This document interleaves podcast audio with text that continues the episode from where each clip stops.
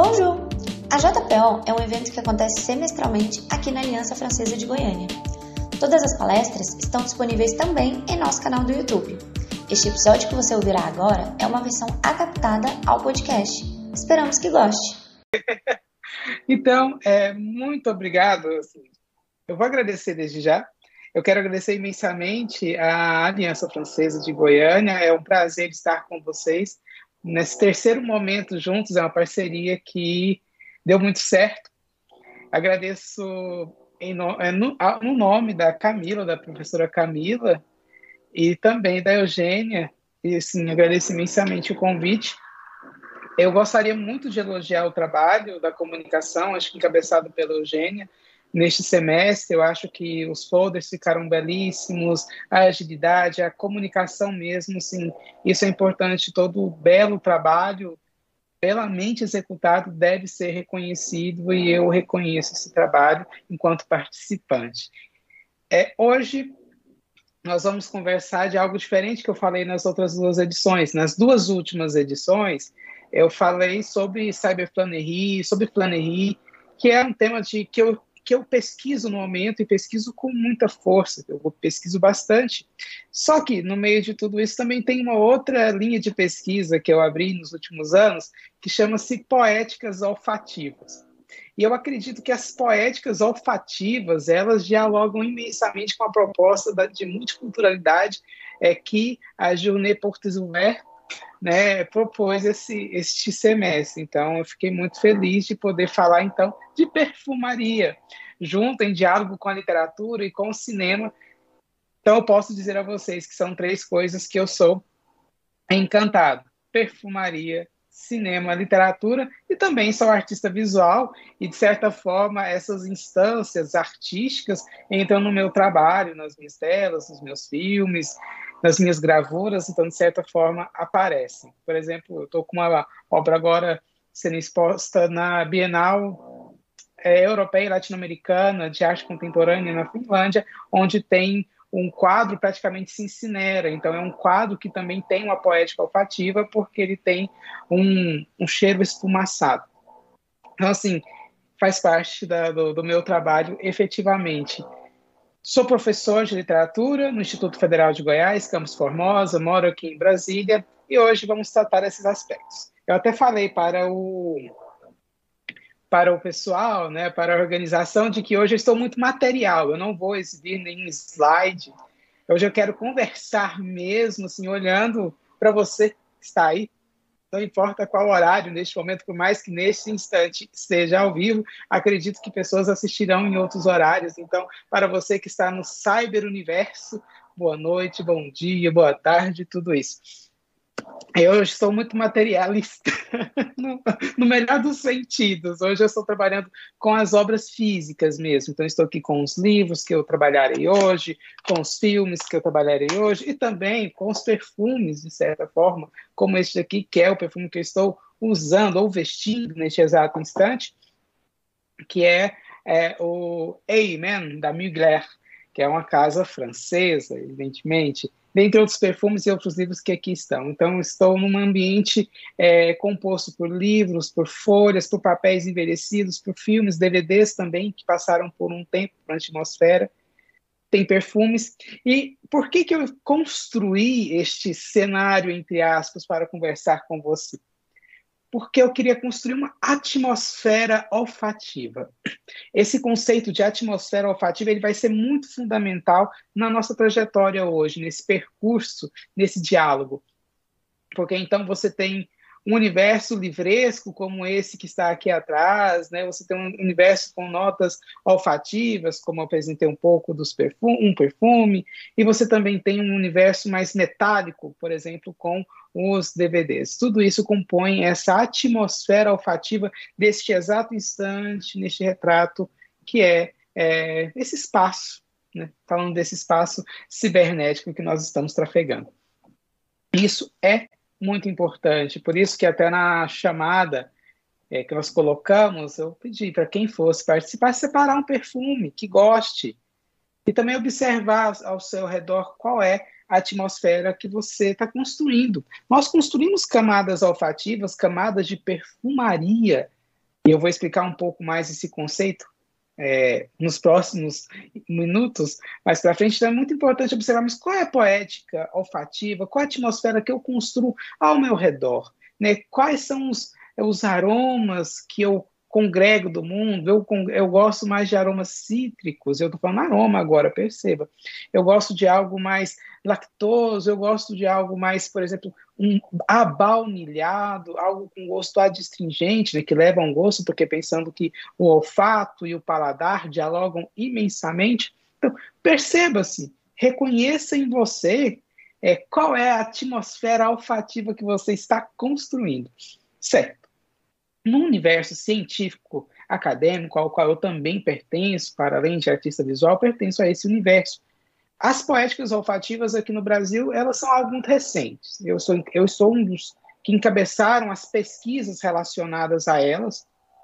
E essas pesquisas, elas buscam observar na literatura, no cinema, na pintura, na música, na canção também, como que um objeto artístico, ou melhor, né, uma obra artística, ela consegue construir camadas olfativas, ou seja, como ela consegue exalar um perfume, construir um perfume no nosso imaginário também, porque nós ficamos muito restritos ao ângulo da visão, né? Olha, eu vejo, eu leio com os olhos, né? assisto a um filme com os olhos, aprecio uma obra artística, uma tela com os olhos, mas o que o meu olfato sente do mundo? E é isso é muito importante, porque o olfato ele nos ajuda imensamente, nós não percebemos tanto. Desde coisas é, fundamentais, por exemplo, como identificar é, os cheiros, né? por exemplo, o cheiro de gás quando está vazando, o cheiro de perigo, até aromas mais celestiais ou mais quentes, como o da baunilha. E o aroma, da baunilha é muito quente, ele é caloroso, ou aromas mais picantes, como a própria pimenta mesmo.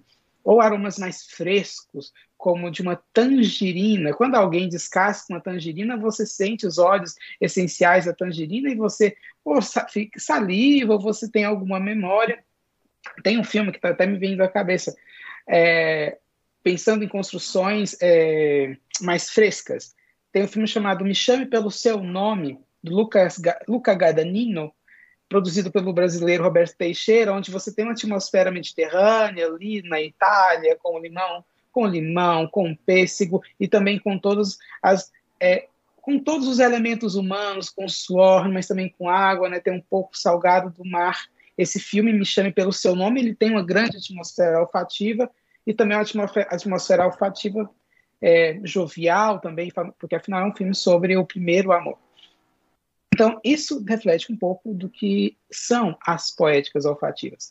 Então, quando nós falamos, agora meu lado professor gritando, quando nós falamos em poéticas olfativas, ela, elas têm a ver com a nossa interpretação olfativa do mundo.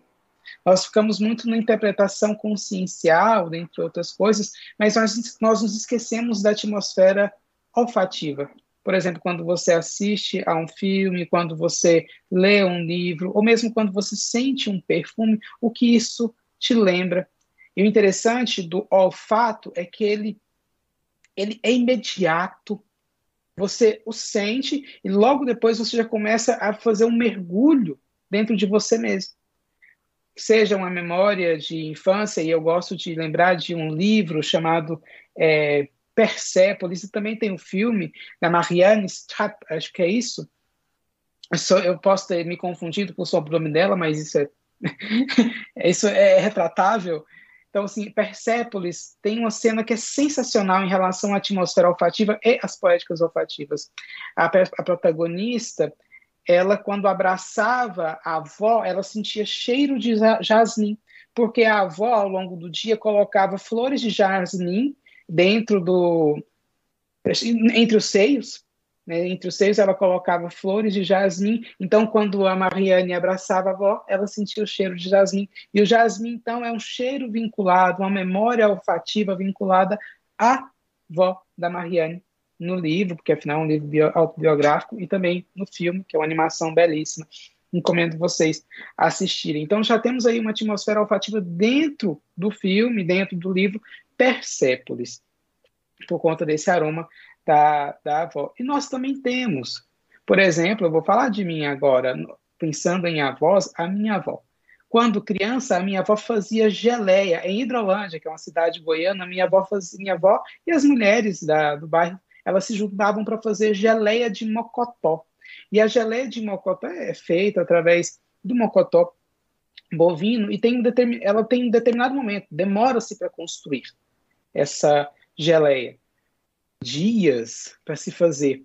E você tem ali uma camada de canela, uma camada de cravo e também essa camada gordurosa. E esse cheiro tomava conta da rua. Esse é o cheiro da minha infância, é o aroma da minha infância, é o cheiro de mocotó, de geleia de mocotó fresca, recém-saída, misturado um pouco, evidentemente, que eu estou falando de hidrolândia, quem é de Goiás sabe, misturado um pouco com as flores de jabuticaba, porque os jabuticabais floridos de hidrolândia são sensacionais em determinada época do ano, eles liberam um olfato bem sutil. Parece, não sei quem já viu um pé de jabuticaba, parece que ele está cheio de neve, as flores são brancas e elas exalam um cheiro de uma jabuticaba assim, verde, muito delicada. Não é à toa, por exemplo, nós temos uma casa de, de porcelana e também de, de perfumaria com velas aqui no Brasil que tem um perfume de jabuticaba. É difícil você sintetizar a nota da jabuticaba, mas conseguiram, porque lembra um pouco dos vinhos elaborados com a jabuticaba.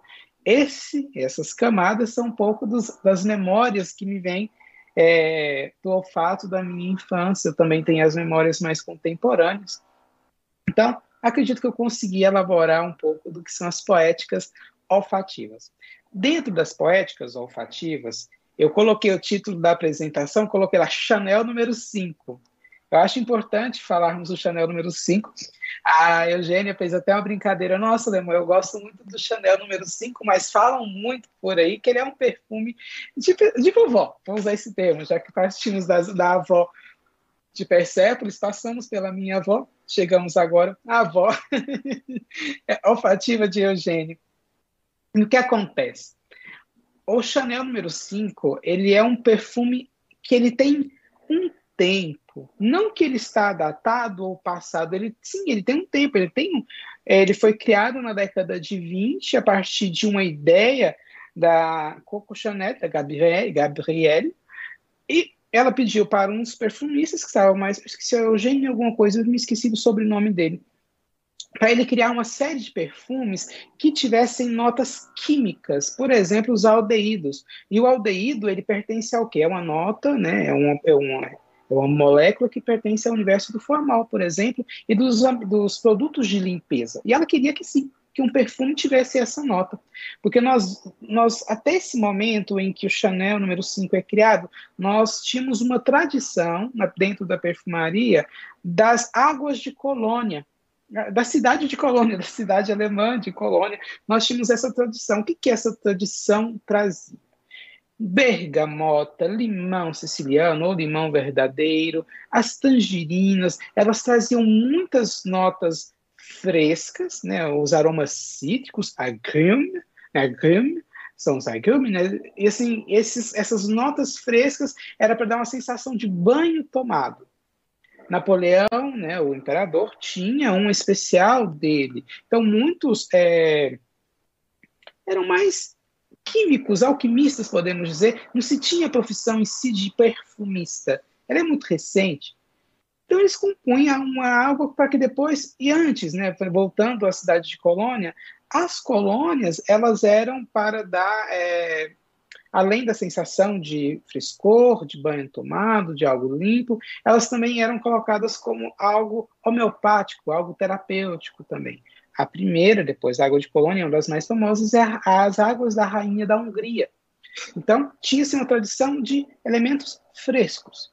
E aí, com, principalmente com, vou usar o termo casa, a casa Chanel, você tem a entrada dos sintéticos, porque também é, sintéticos, esses químicos, esses formóis, e há muito tempo sabia-se de uma nota olfativa chamada íris, e a íris vem da, planta íris e através da raiz da íris se compunha uma nota olfativa que demora três anos para ser conseguida, que é através da raiz. Então demora-se três anos. E é um cheiro, por exemplo, de pó de arroz, né? Os cheiros de é, problemas de maquiagem, o cheiro de maquiagem tem a ver com esse pó de arroz. Então, se você passa, quando você vai passar um blush, quando você vai passar um batom, tudo, esse, o aroma deles é bem peculiar porque tem a ver com a nota de íris, que é uma nota atalcada. E o Chanel número 5, ele vem e marca essa transição entre uma perfumaria de produtos frescos, uma perfumaria de colônia para uma perfumaria mais concentrada. E aí, eu não vou me adentrar, mas quem conhece bem sobre perfumaria sabe que existe a colônia, a eau de toilette, a de parfum, parfum extrait de parfum.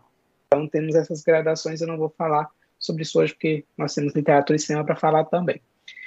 E to, depois que o Chanel número 5 ele, é, ele vem ao mundo, porque é, não foi só o Chanel número 5 que foi criado no mesmo momento. O pesquisador, o perfumista, o Eugênio, ele produziu uma série de perfumes para que a Coco escolhesse um para inaugurar essa linha de perfumaria na casa dela, porque ela vendia roupas, ela produzia roupas, ela criava, nas vias de fato, com essa criação, ela também queria colocar, atrelar um estilo de se vestir um estilo também de exalar um perfume. Aí que ela, dentre os vários, acho que foram 21 perfumes elaborados, ela escolheu o número 5, por isso que é o Chanel número 5. Esse perfume e o cinema, o Chanel número 5, para além dessa transição, no cinema ele, ele, é, ele, é, ele entra no imaginário coletivo para além da França, ele já tinha uma construção, mas tem um momento que em 1953, em uma entrevista que a Marilyn Monroe deu, se não estiver enganado, a Vogue, e a Chanel fez uma rememoração dessa entrevista há um tempo atrás, o canal do YouTube dela lançou um vídeo, a Marilyn Monroe ela fez uma série de fotografias é, seminua, numa cama, fazendo com um telefone e outras coisas, e perceberam que do lado de quase todas as fotografias tinha um vidro de Chanel número 5. A partir de então, um ícone é, de referência de beleza feminina, referência de beleza erótica feminina para a era de ouro do cinema. Esse ícone, ela estava com esse perfume, então entrou no imaginário tanto das mulheres quanto dos homens. As mulheres, nossa, eu quero é, ter o perfume, né? Eu quero é, me sentir perfumada como Marilyn Monroe. E os homens, nossa, que o cheiro da Marilyn Monroe. E isso começou a circular até que, em 1960, fazem uma pergunta para Marilyn. Ela, ela pergunta assim: Marilyn, como que você dorme? Ela fala: antes de dormir, eu, eu durmo nua e com apenas algumas gotas de Chanel número 5. Então, você tem uma atmosfera olfativa aqui de uma mulher, então você tem uma atmosfera olfativa que vinculada à pele, ao feminino e a um ilusório, a um erótico, e ela, ela fala: Eu durmo nua e com apenas algumas gotas de Chanel número 5. E aí você tem a construção. E essa construção da, da Marilyn Monroe como esse ícone feminino de uma época hollywoodiana, e era uma época onde você tinha expansão da, do, do, cinema hollywoodiano pelo mundo, e a Marilyn, até, a Marilyn até hoje carrega isso. Você tem essa mulher e uma camada olfativa com o perfume da Chanel número 5. E onde isso vai aparecer novamente de uma forma diferente, evidentemente, né? olha esse tanto de gente aí, ele aparece, essa estrutura, essa camada olfativa de construção de aromas, ela vai aparecer neste livro aqui, que é O Perfume, do Patrick Susskind. É um, um livro alemão, lançado em 1985. E este, neste livro você tem um Jean-Baptiste Granville, ele é um livro alemão, mas que se passa na França, porque a França, eu aqui vou fazer um parêntese, a França, ela é essa referência, essa potência de perfumaria no Ocidente, agora ela, ela se expandiu também, mas a, a, a França, o seu savoir-faire, ele também encontra, um, ele fez um grande diálogo, um processo de exportação com os países de cultura muçulmana, porque os muçulmanos, é, com certeza deve ter algum muçulmano assistindo, tem uma relação diferente com o banho de, por exemplo, a, por conta do, de Maomé, que, por exemplo, dos, da idade, na Idade Média, né, a relação com o corpo na Europa era diferente.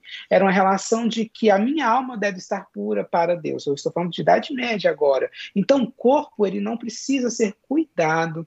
E por isso, então, o corpo ia ficar, o corpo, a higiene pessoal, a higiene física, ela, ele vai ficando para trás. Ele não, é, não vai sendo cuidado. A partir justamente do século XVIII, que começa a vir essa ideia, porque no século XVIII nós temos uma moda que se espalha na Europa, a moda georgiana, e a, a moda georgiana ela vai beber nos gregos. Então, as estátuas gregas, a beleza grega, então, a partir disso, você vem, é, você tem um aprofundamento, porque a pele começa a ser mais exposta. Se vocês forem ver é, ali no Rococó, né, no próprio iluminismo, a pele é muito escondida com tantas roupas. Recomendo assistirem a um filme chamado A Favorita, nos ajuda a pensar. Então, o corpo é muito escondido. Só que a partir do momento da moda georgiana, o tecido é mais fino, a pele fica mais amostra, porque você tem que mostrar o mais próximo daquilo que é humano, o mais próximo de uma estátua grega. E uma estátua grega não usava maquiagem, ou era algo bem sutil. Então, como a pele estava mais amostra, você precisava de outros recursos com os cosméticos, se assim podemos dizer. Não é somente isso, mas isso nos ajuda a contar essa história.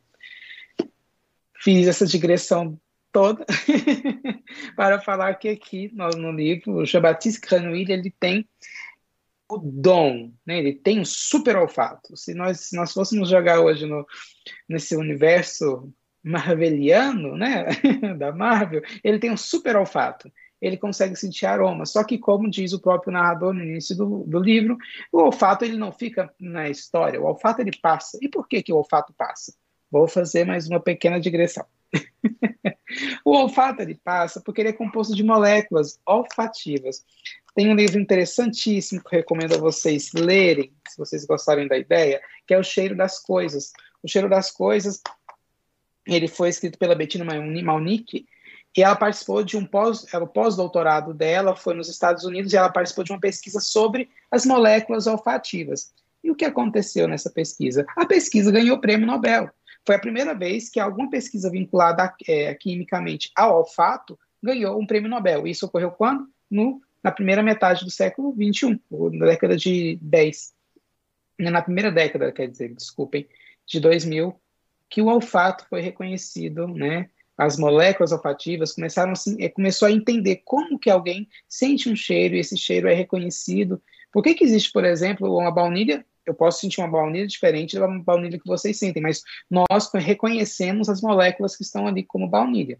Então, nós vamos reconhecer que isso é uma baunilha coletivamente, por conta dos processos com os neurônios. Nós temos neurônios no olfato, nós temos menos neurônios que, por exemplo, um cachorro, mas nós temos neurônios no, no olfato, se eu não estiver enganado. Eu não vou falar o número certo aqui, não. Acho que em torno de 47, 49, alguma coisa nesse sentido. Os cachorros, por exemplo, têm 4 mil. Talvez eu tenha errado o número, mas esse, que atravessa por isso aí. E essas composições, esses neurônios vão decodificar as moléculas olfativas, que são aquelas moléculas transmitidas pelo ar, que entram pelo nosso olfato e chegam ao nosso cérebro. É uma recepção olfativa. Então, nós temos agora a parte química. E o Jean-Baptiste Jean ele tem esse olfato, esse super olfato, que ele sente o cheiro de todas as coisas a, milhares de quilômetros, mas que como as moléculas olfativas elas estão no ar, elas circulam, elas não ficam para a história, como por exemplo a pintura, né? A pintura ela atravessa séculos e nesse universo cibernético, né, nós temos é, o, o, audiovisual, mas a literatura também que tem uma forma de expressão através da palavra, o código linguístico. Agora o olfato ele precisa do nariz e o nariz ele é no exato momento, ele é um instante. O João Batista, então, o João Batista Clano, ele com esse poder do olfato, ele começa a trabalhar, tentar entender por que, que aquilo acontece com ele, e ele também começa a trabalhar em perfumarias, em como perfumistas, ele também é no livro e no filme, no filme, nem mostrei o filme, perdão, o filme é esse, Perfume, a história de um assassino. Esse filme é maravilhoso, recomendo. Ele, ele, teve um seriado também da Netflix ou da Amazon, alguma coisa assim, do, baseado no livro, são leitores do livro O Perfume, que eu havia mostrado agora. Mas o filme. É... Deixa eu ver aqui. Ah, que bom, vamos vê-la também, graça. Então, assim, o, o perfume, né, eu recomendo assistirem ao filme do Tom Tykwer, É, acho que é isso mesmo. Tickware. É, recomendo assistirem. É... Vale a pena. É um filme da década de, de, mil, de 2008, 2007, mais ou menos, e que ele fica, ele marca a memória de quem gosta de literatura, de quem gosta de cinema. E ele lançou também é, um, um ator chamado Ben Hall. Ele lançou esse ator no Ocidente, não no Ocidente, ele lançou esse ator e depois esse autor foi trabalhar, por exemplo, no 007. Ok, mas voltando ao livro, ao perfume. E o Jean-Baptiste Canoilha, ele começa a exercitar esse olfato, ele começa a trabalhar com vários tipos de extração dos óleos essenciais, e agora eu vou fazer mais uma digressão. Gente, estou muito organizado. Agora eu vou fazer mais uma digressão teórica. O que são os óleos essenciais? Quando você gosta de perfume como eu, você em algum momento quer fazer perfume. Eu tentei fazer perfume e não deu certo. Ficou uma coisa muito ruim. Então eu desisti de fazer perfume e só comecei a consumir, com, a, a, continuei com a minha coleção de perfumes que já tem um, um tempo. E aí a, o João Batista ele começa conhece formas de extração. Então quem assiste ao filme vai uh, ver as formas de extração ali. E essas formas de extração, por exemplo, as rosas. Vocês acham que uma rosa ou você acha que uma rosa ela libera fácil a sua, o seu, seu óleo essencial? Não. Por exemplo, se você for extrair o óleo essencial da casca de uma laranja ou a casca de uma bergamota, você tem uma extração mais tranquila, com vapor, você consegue fazer separar o óleo do vapor e por aí vai. Agora, a rosa, você tem que colocar ela numa, numa espécie de cera ou de gordura, você coloca as pétalas separadas umas das outras, e as pétalas, depois de um tempo, ela vai soltar o seu óleo essencial. Então, a rosa, a rosa, o jasmim, que são notas caríssimas, elas têm uma tonelada de rosa, dá em torno de um litro de óleo essencial.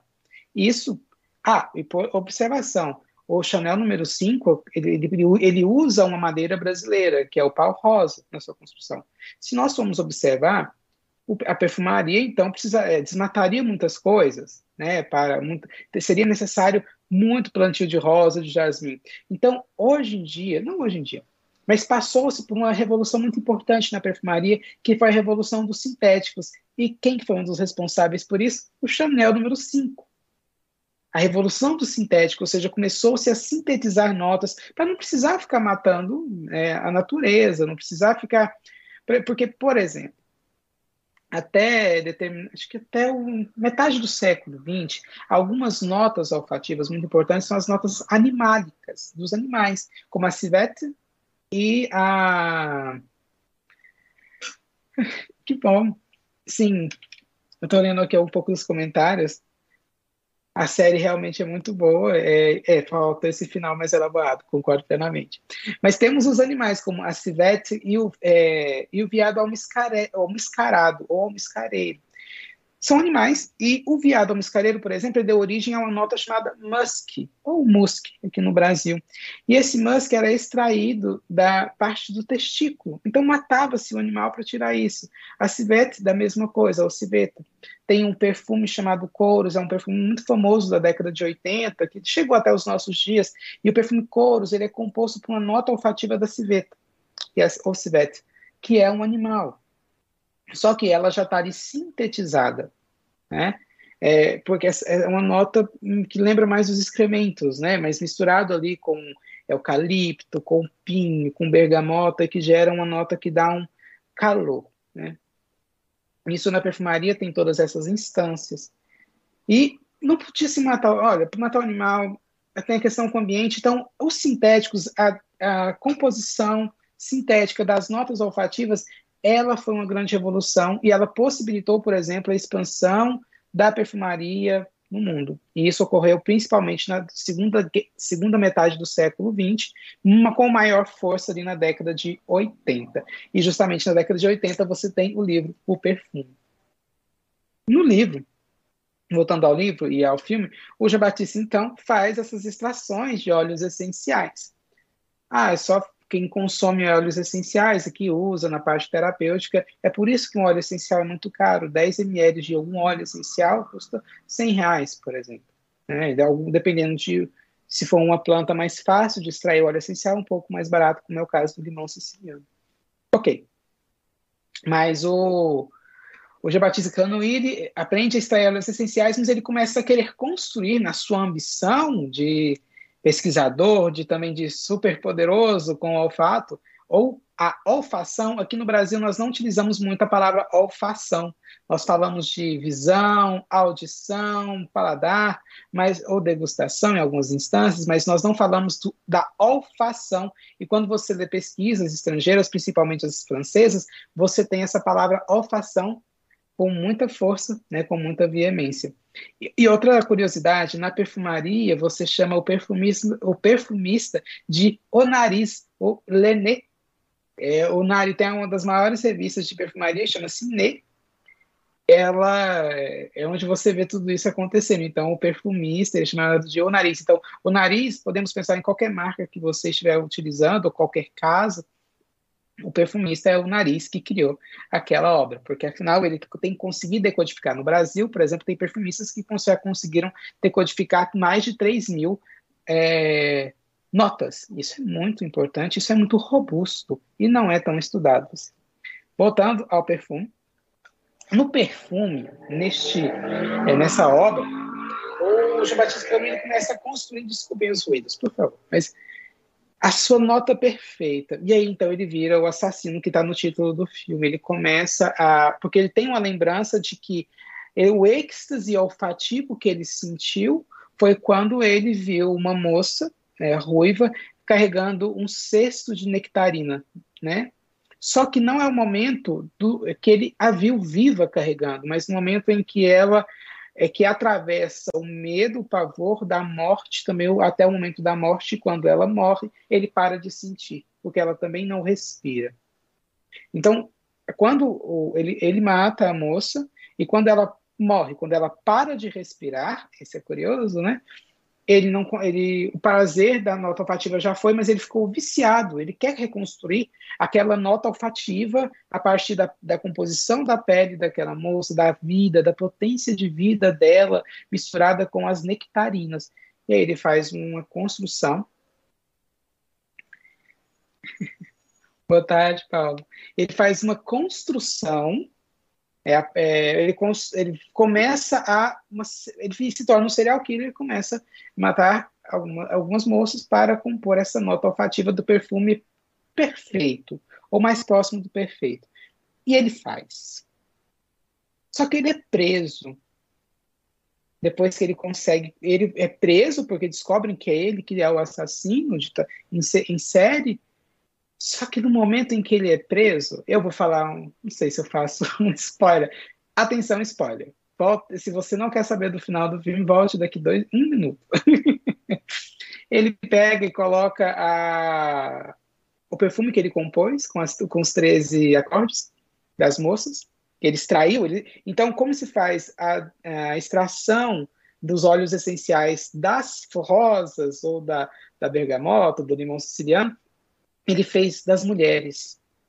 E ele compõe esse perfume. E quando ele é preso, ele pega um, um plot twist ali, ele pega e coloca uma nota desse perfume no lenço e ele ele seria assassinado em público, seria guilhotinado em público, né?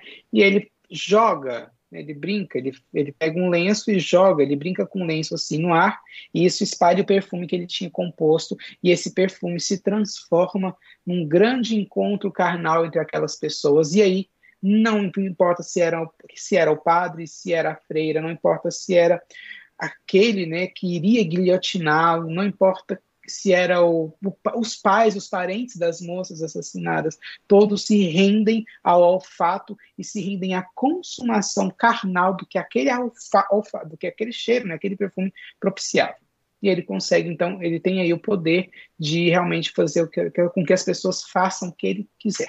Isso está no perfume. Recomendo assistirem, né, assistirem ao filme, ao filme e relerem o livro. E essas e daí, Lemuel, fica só nesse, nesse perfume, né? O perfume é muito direto. Não, tem outros livros e outros filmes que eu vou trazer para vocês. Eu já trouxe esse livro, Cheiro das Coisas. É, atualmente, eu vou fazer mais um e depois vou fazer a pesquisa contemporânea sobre isso, porque nós somos em 1985, ficamos ali em 2000. No livro, no, no livro, no filme Moulin Rouge, do Baz Luhrmann, é um filme australiano que se passa numa Paris no final do século XIX, aquele fã de século, com é, é, a revolução, é, com os ideais da noite, né? Você tem aqui um, um, espaço olfativo que se passa dentro de um cabaré, mas também que mistura com teatro. Você tem muito pó de arroz, você tem muita maquiagem, você tem muito suor, você tem a questão da, paixão, é um filme sobre paixão entre os protagonistas. Então você consegue também com a fumaça dos cigarros, você tem ali um, um pouco da rua, da lama da rua que não era asfaltada, você consegue compor algo, a atmosfera olfativa deste é, filme. Então, recomendo vocês também fazerem exercício de compor a atmosfera olfativa do filme que estiverem assistindo. Outro que tem uma atmosfera diferente, essa aqui é uma França é totalmente reconstruída né, em, estúdio. E aqui você. Uma França, não, uma Paris. Né? Paris é uma parte da França. E você tem ou O Fabuloso Destino de Amélie Poulain. Olha aqui, é um DVD. a Amélie Poulain você tem uma atmosfera mais diurna, Aqui você tem um contraponto noturno e aqui você tem uma atmosfera mais diurna, uma atmosfera mais jovial, uma atmosfera mais alegre, uma atmosfera mais festiva, onde você tem um parque de diversões. A Amelie trabalha num café, então você tem essa nota de café, uma nota de baunilha, uma nota de fresca também, uma nota frutada. Eu observo este... É, e você tem, além da nota frutada, o o pretendente amoroso da Amelie trabalha numa sex shop, se não estiver enganado. Então você também tem essa, essa atmosfera, podemos dizer, carnal das coisas. Então você tem essa atmosfera olfativa do Amélie Poulain. Além de que o próprio trabalho, é, pensando na teoria das cores, você tem cores como vermelho, verde, né, que, que de certa forma se complementam, são os opostos que se complementam aqui. Fora os doces. E aí dos doces, não, para além, é, antes de chegar nos doces, e no, na, vamos pensar, eu estou falando a partir da Aliança Francesa de Goiânia, eu vou finalizar isso, todo esse momento nosso com literatura goiana.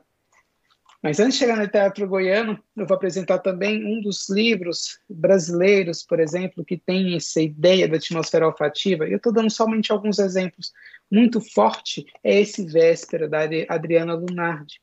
Eu agradeço muito a Sara Rabelo, não sei se ela está nos assistindo, eu agradeço por ela ao livro, agradeço o livro, né, por ela ter me apresentado toda essa autora. E, e assim, a, aqui, neste livro, tem um dos contos chamado Dot. E nesse conto chamado Dot, eu não vou falar, sobre, não vou contar todo o conto, mas ele é, ele é narrado a partir da perspectiva de um cachorro. Né, de, então, vamos pensar, né? A, a, potência olfativa de um cachorro, o tanto, tanto de aromas que ele sente, é bem mais, muito mais do que um, um ser humano de nós. Então, o, o, livro ele tem aromas de todos os, todas as instâncias. Ele é muito forte. O tempo todo ele está dando referência a aroma, porque é narrado a partir dessa perspectiva desse narrador. É, um dos aromas, por exemplo, que é a gardênia misturada, é o perfume da flor de gardênia misturada misturada com é, whisky, com fumaça e também com fuligem, porque nós estamos em Nova York. E tem uma parte que eu acho muito fundamental, que é quando a autora Adriana Lunardi fala assim, é, é realmente de perfumaria que eu estou falando aqui.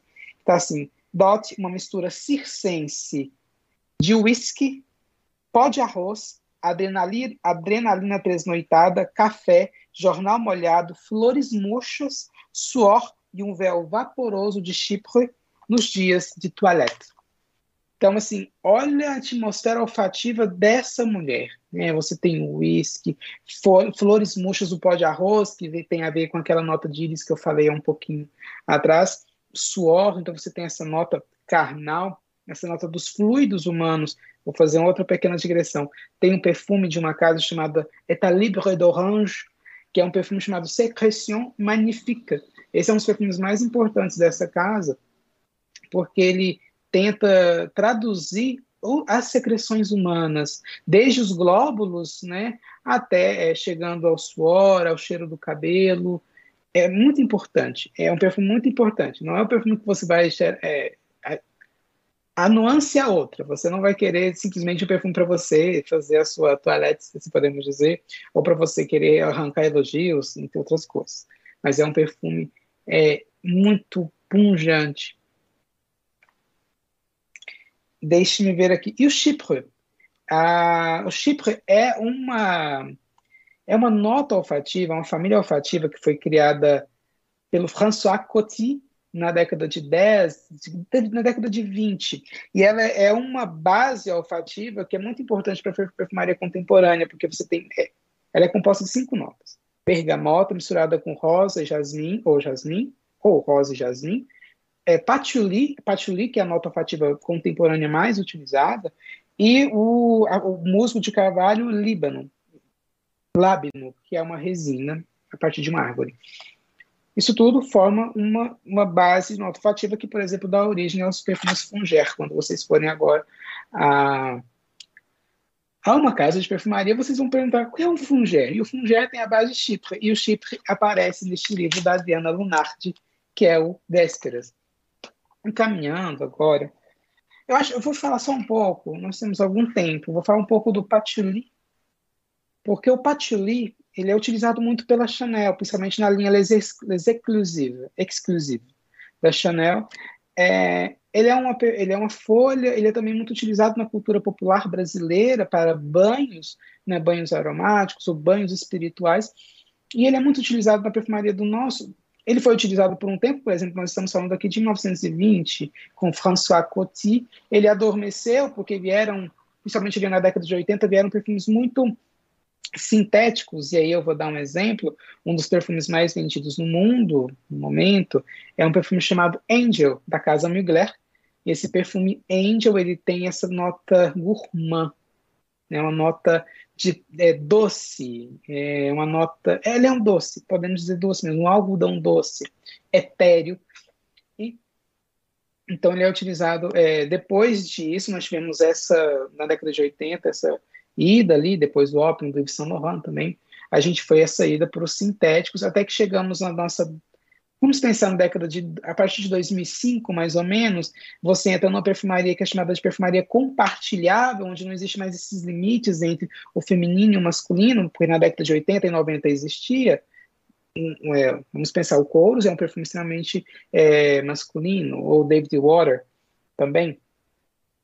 Enquanto o Angel já é bem feminino, ou Opium também, da Yves Saint Laurent, é bastante. É, então, essa ideia do masculino e o feminino, ela foi da década de 80 e 90, ela é deixada de lado e você entra na década de 2000 com, a, com uma ideia de perfumaria mais andrógena. E aí nós temos um dos perfumes que eu gosto bastante, que é o é, L'Homme, não, Dior Homme, é da casa Dior, né? Então, esse é um perfume, ele tem essa nota andrógena porque ele remonta a íris, que eu tanto falei, é uma das minhas notas olfativas favoritas, que é a de arroz, mas é um perfume destinado a, princípio a um público masculino, mas que vem com essa ideia de compartilhável.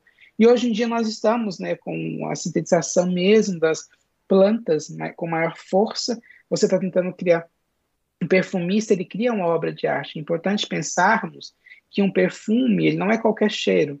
Não, você está sentindo cheiro, é um perfume. Não, um perfume ele é algo, é uma experiência olfativa criada por um indivíduo humano uma perfumista, um perfumista. Então ele é algo novo que só aquela pessoa poderia ter criado. Por isso que um perfumista, uma perfumista, essas pessoas são artistas. Então é importante pensar assim, um perfume, ele é algo que não adianta você ir lá e sintetizar o aroma, né? O perfume, a fragrância exalada pela rosa. Você tem que pegar essa rosa e fazer uma composição olfativa. Eu nem vou entrar em outras coisas aqui, como ideia de fixação, que não existe, dentre outras coisas mas você tem isso, né?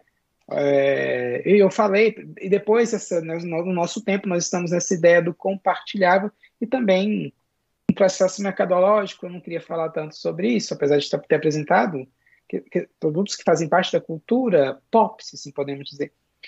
Mas você acabou, hoje em dia, acaba se fragmentando muito em perfumaria designer, é, nem perfumaria de nicho dentre outras, mas de, de, nicho é uma coisa que são, são casas especializadas em perfume em si.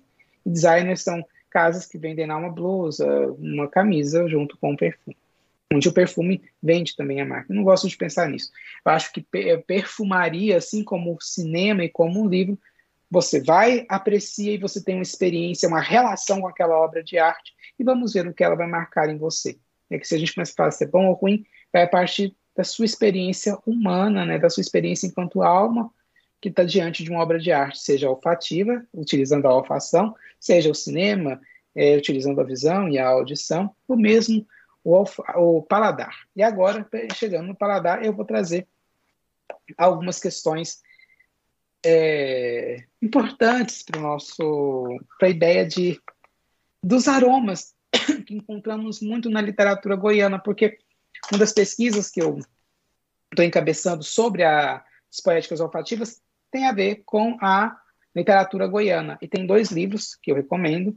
O primeiro é o Prato Azul Pombinho, da Cora Coralina, e o segundo é este daqui, que são os poemas da Rua do Fogo, do Augusto Niemeyer, que é um poeta contemporâneo, goiano, mas é professor da UNB, mora em Brasília.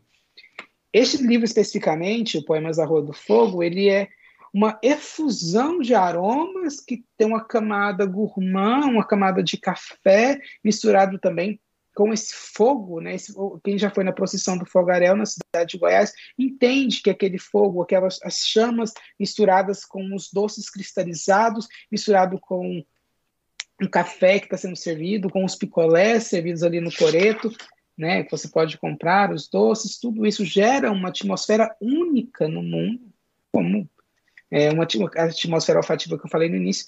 E esse poeta, o Niemeyer, ele consegue traduzir isso com muita força. Mas especificamente um poema, e é esse que eu vou ler aqui, ele tem um caminho olfativo extremamente importante da nossa literatura, que é assim, é, é café coado na hora. Plantar o café grão no quintal, perto do rio, aguar, aguar com as próprias mãos e ver deixar crescer quando vermelhinho de madurar, deixar madurecer e colher, colher o café na sustentabilidade de ser. E quando bate a palma, e quando bate palma, o de dentro vai entrando em comunhão, torrar, moer, deixar a água ferver na prosa do dia de notícias do viver, e o cheiro de café coado da cozinha correndo mundo na casa de ser. Esse, ah, aqui você tem esse café que foi cultivado no quintal. E esse café cultivado, então você não tem um tempo cronológico, o tempo aqui é o tempo do café. E é o tempo do seu ser de café até que brota, e aí você tem, ele é colhido e ele é utilizado, né? Ele é trabalhado gastronomicamente para fazer um café para visita. E é um processo de comunhão mediado pelo café e pela sua doação enquanto ser orgânico ali naquela atmosfera. E você consegue compor quando ele fala assim, café coado da cozinha. O cheiro de um café coado nós sabemos até o horário, mas ele é a experiência que é a experiência olfativa trazida pelo café. Então nós não estamos diante de um tempo é, cronológico, mas o tempo dessa experiência o café, e, e não somente da, do compartilhar. E o café, além de ter essa, esse momento, na primeira parte do poema, ele está lá na sua individualidade, mas depois ele termina, ele culmina na união, na celebração das vidas, né, da comunhão entre é, pessoas que se gostam, que se visitam. Hoje eu não deixei água aqui. Nós temos também o prato azul pombinho, que se passa na mes no mesmo ambiente que é a cidade é, de Goiás. E aqui você tem uma atmosfera gourmand, que são atmosferas, são perfumes que lembram sobremesa, chocolate, pudim, torta de limão, né? É, mingau, são perfumes que têm essa, é, podemos dizer, essa pegada.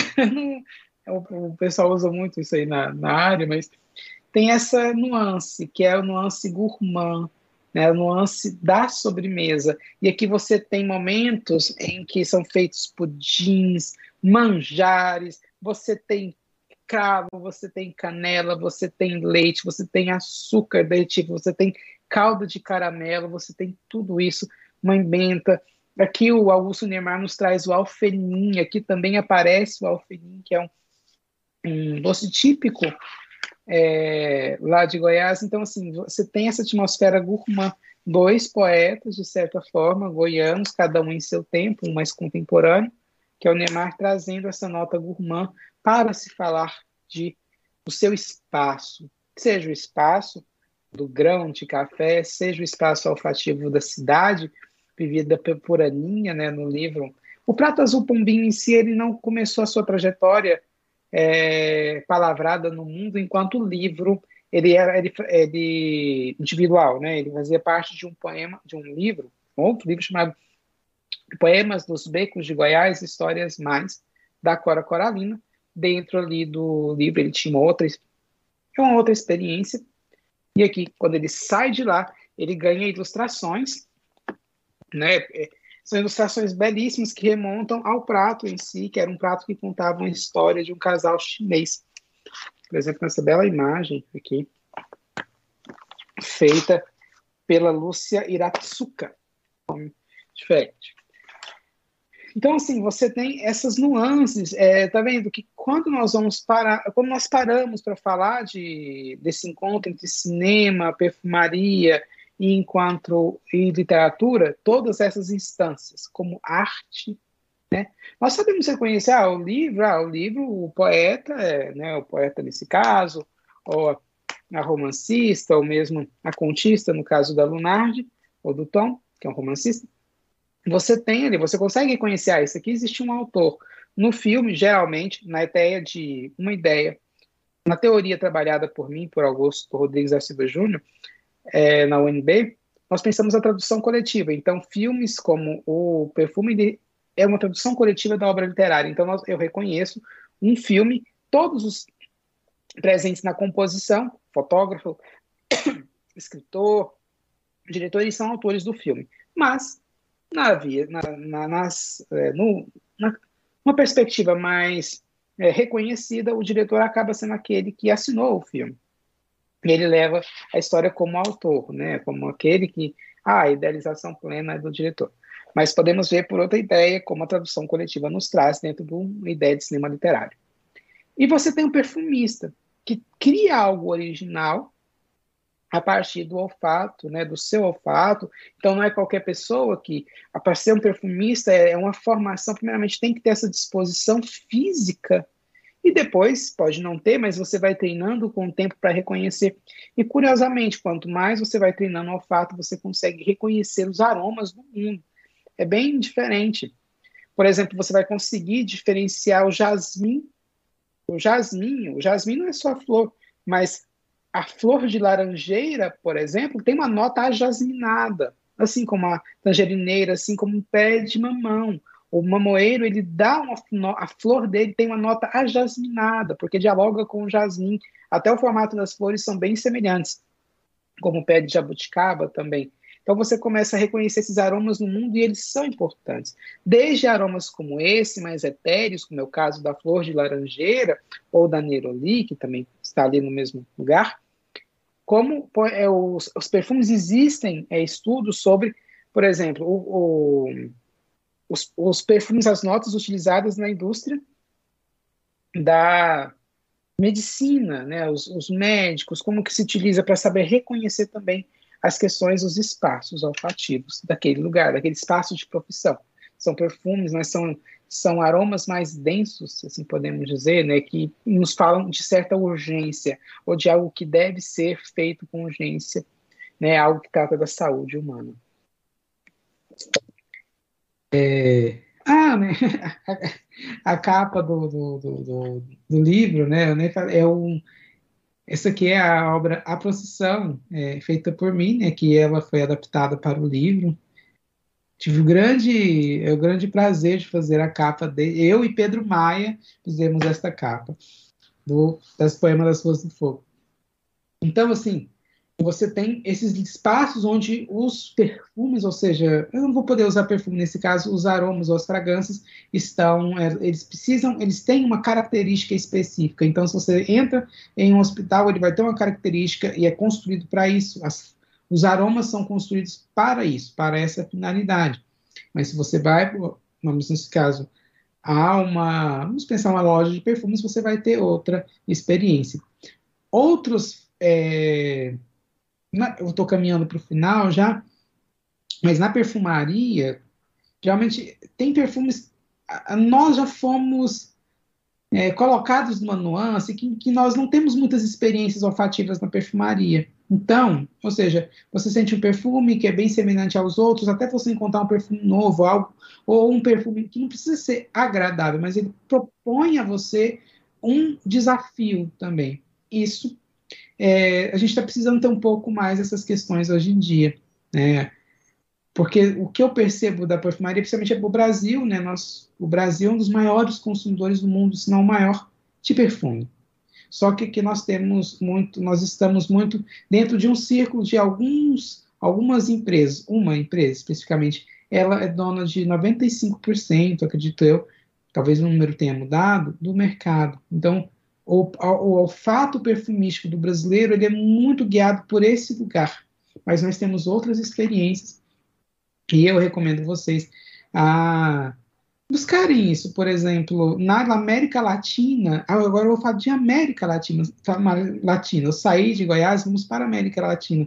Nós temos muitas fragrâncias, muitos perfumes, muitas casas pequenininhas, que são chamados de laboratórios de perfumaria, que tentam entender a América Latina através do aroma. Por exemplo, uma lavanda criada na Patagônia vai, vai ter um perfume diferente de uma lavanda criada na Provença. Provence? Não vai ser diferente. E, e, você consegue entender. E tem isso à disposição. São lugares pequenos, rústicos, mas que compõem, tentam entender a Patagônia, entender a Amazônia. Quando eu viajo, por exemplo, para determinadas eh, regiões, determinadas regiões brasileiras ou latino-americanas em si, eu tento entender a perfumaria daquele lugar.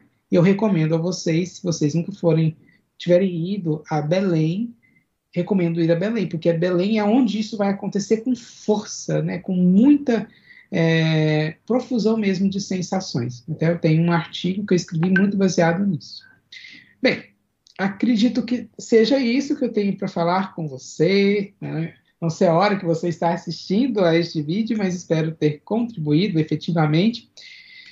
É, falando um pouco só dessa é, dessa ideia de, dos aromas da América Latina, porque nosso olfato, pensando nas empresas que vendem perfume, que nós compramos, ah, isso aqui é perfume, acaba sendo muito uma ideia vinculada não somente aos Estados Unidos, à ideia italiana, ou mesmo francesa. Eu recomendo mesmo a entender o que são os aromas da América Latina.